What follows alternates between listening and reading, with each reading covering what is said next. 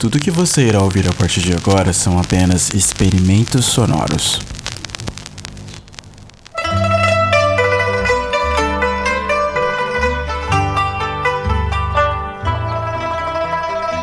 Eu estava morando na China há umas três semanas.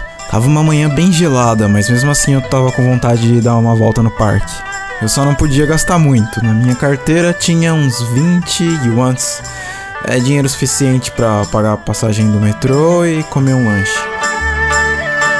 Eu tava caminhando, tirando fotos de árvores e aí. Falou pra mim um chinês com aquele sorrisão na cara. E ele meio que surgiu do nada. Eu tirei o fone de ouvido e a primeira coisa que eu pensei foi: eu não posso comprar nada, não, cara. Só que ele tava com outros dois amigos, um casal. Eles falaram os nomes deles, mas eu sou péssimo com nomes e eu esqueço rapidinho. Disseram também que estavam estudando inglês, queriam conversar comigo só pra praticar, sabe? Tipo, se comunicar mesmo. Então eu achei que não tinha problema nenhum. Sentamos no gramado e começamos a conversar. Eles perguntaram de onde eu era, se eu era americano. Eu disse que era brasileiro. E isso para eles era a coisa mais legal do mundo. Perguntaram o que eu tava fazendo na China. Eu disse que tava trabalhando, eu era designer e tinha acabado de chegar. Eu queria impressionar, então eu disse. Que significa? Eu não falo chinês muito bem. disse que era uma das poucas coisas que eu aprendi, juntamente com bom dia, boa noite, obrigado e onde que fica o banheiro. E eles riram como se aquela piada fosse a mais engraçada do mundo. Acho que eu nunca encontrei pessoas tão interessadas em saber coisas sobre mim. Não era um interesse intrusivo, sabe? Era pura curiosidade e ignorância mesmo. Como quando perguntaram se o idioma do Brasil era o espanhol. Não saber o idioma local realmente era uma barreira e eu tava me sentindo meio sozinho. Tava sentindo falta de poder conversar com alguém. Parecia ser uma boa oportunidade para finalmente fazer amigos. E então eles me convidaram para ir assistir uma cerimônia tradicional do chá. Eu não tinha nada melhor para fazer e aceitei. Só tava um pouco preocupado com o meu orçamento. O céu era o limite, até 20 yuans. Eu achei que fosse ali no parque. Eu achei que era algum evento aberto pro público.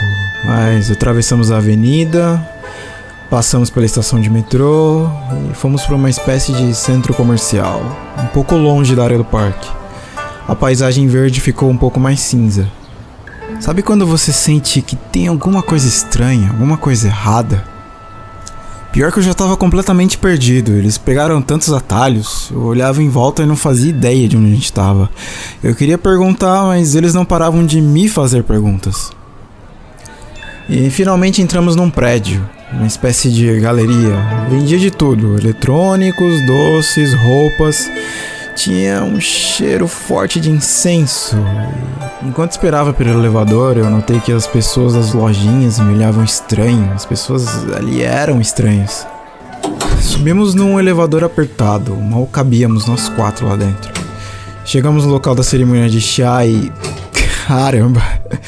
Dragões, cores vermelhas e amarelas, ideogramas, uma estátua de ouro de Buda, mas olhando bem, tudo parecia meio falso. Fomos recepcionados por uma mulher vestida com chongsan, né, um vestido chinês com gola mao e abotoamento diagonal. A gente sentou numa mesa redonda. Em cima da mesa haviam vários saquinhos de tecido com grãos dentro e quatro pratinhos pequenos, pratinhos do tamanho de uma colher de sopa. A moça do Chongsan pegou um menu.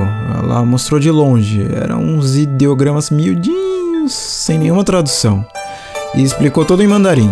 Eu fiz cara de que entendi tudo, mas não entendi nada. Só conseguia pensar em quanto isso ia me custar. Mas eu fiquei com vergonha de perguntar. Bom, qualquer coisa eu voltava pro apartamento a pé. Só não queria passar vergonha com os meus novos amigos. E então a cerimônia começou. A moça pegava os ingredientes e misturava dentro de um pote como se dançasse com as mãos. Ela colocava água quente e mexia. Jogava o chá pronto em cima da cabeça de um sapo de jade. O chá transbordava, entrava por um furo e caía dentro das taças. Lembra dos pratinhos? Na verdade eram as taças do chá. É, chá sem açúcar para mim é meio estranho. Para te falar a verdade, parecia água quente suja. Mas meus amigos estavam bem entusiasmados. Eles tiravam fotos da apresentação, falavam: "Oh, que legal, você viu isso?" Mas era muito estranho parecia um pouco decorado e ensaiado. Depois de beber umas três taças, minha consciência me mandou pedir para parar. Então eu disse que tinha que ir embora. E dei um sorriso torto, sem graça, tudo errado. Meus amigos ficaram um pouco chateados. Insistiram para que eu continuasse, mas eu insisti em parar. Eles disseram que estava tudo bem e eu vi a expressão de desapontamento nos seus rostos. Pediram a conta e a moça do Chonsan saiu da sala. Meus amigos explicaram que o valor total era por degustação.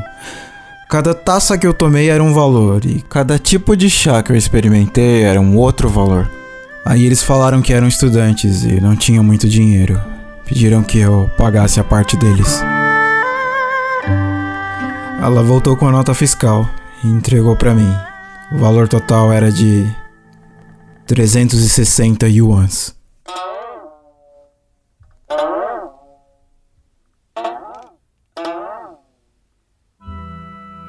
Eles aceitaram que eu pagasse só 20 yuans e eu fui embora. Caí num esquema de extorsão, chama-se T-Scam. Um grupo de locais abordam turistas desavisados, tornam-se seus amigos, convidam para assistir uma cerimônia tradicional de chá com valor inflacionado. Mas o chá é falso e os amigos são falsos também. Encontrei depoimentos em blogs de pessoas que chegaram a gastar mais de 3 mil dólares nessa brincadeira. Também li sobre pessoas que apanharam por não querer pagar. No caminho para casa eu vi um outro turista sendo abordado por um grupo de três chineses. A mesma conversa, o mesmo teatrinho. Só não eram as mesmas pessoas. Eu poderia ter ajudado ele, mas acho que essa experiência toda também me custou um coração um pouco mais gelado. Quando eu era criança e saía para brincar na rua, me mandavam não falar com estranhos. Parece bobo e eu nunca me importei muito com isso. Eu sempre confiei demais nas pessoas. Não falar com estranhos significa entender que algumas pessoas disfarçam más intenções com simpatia.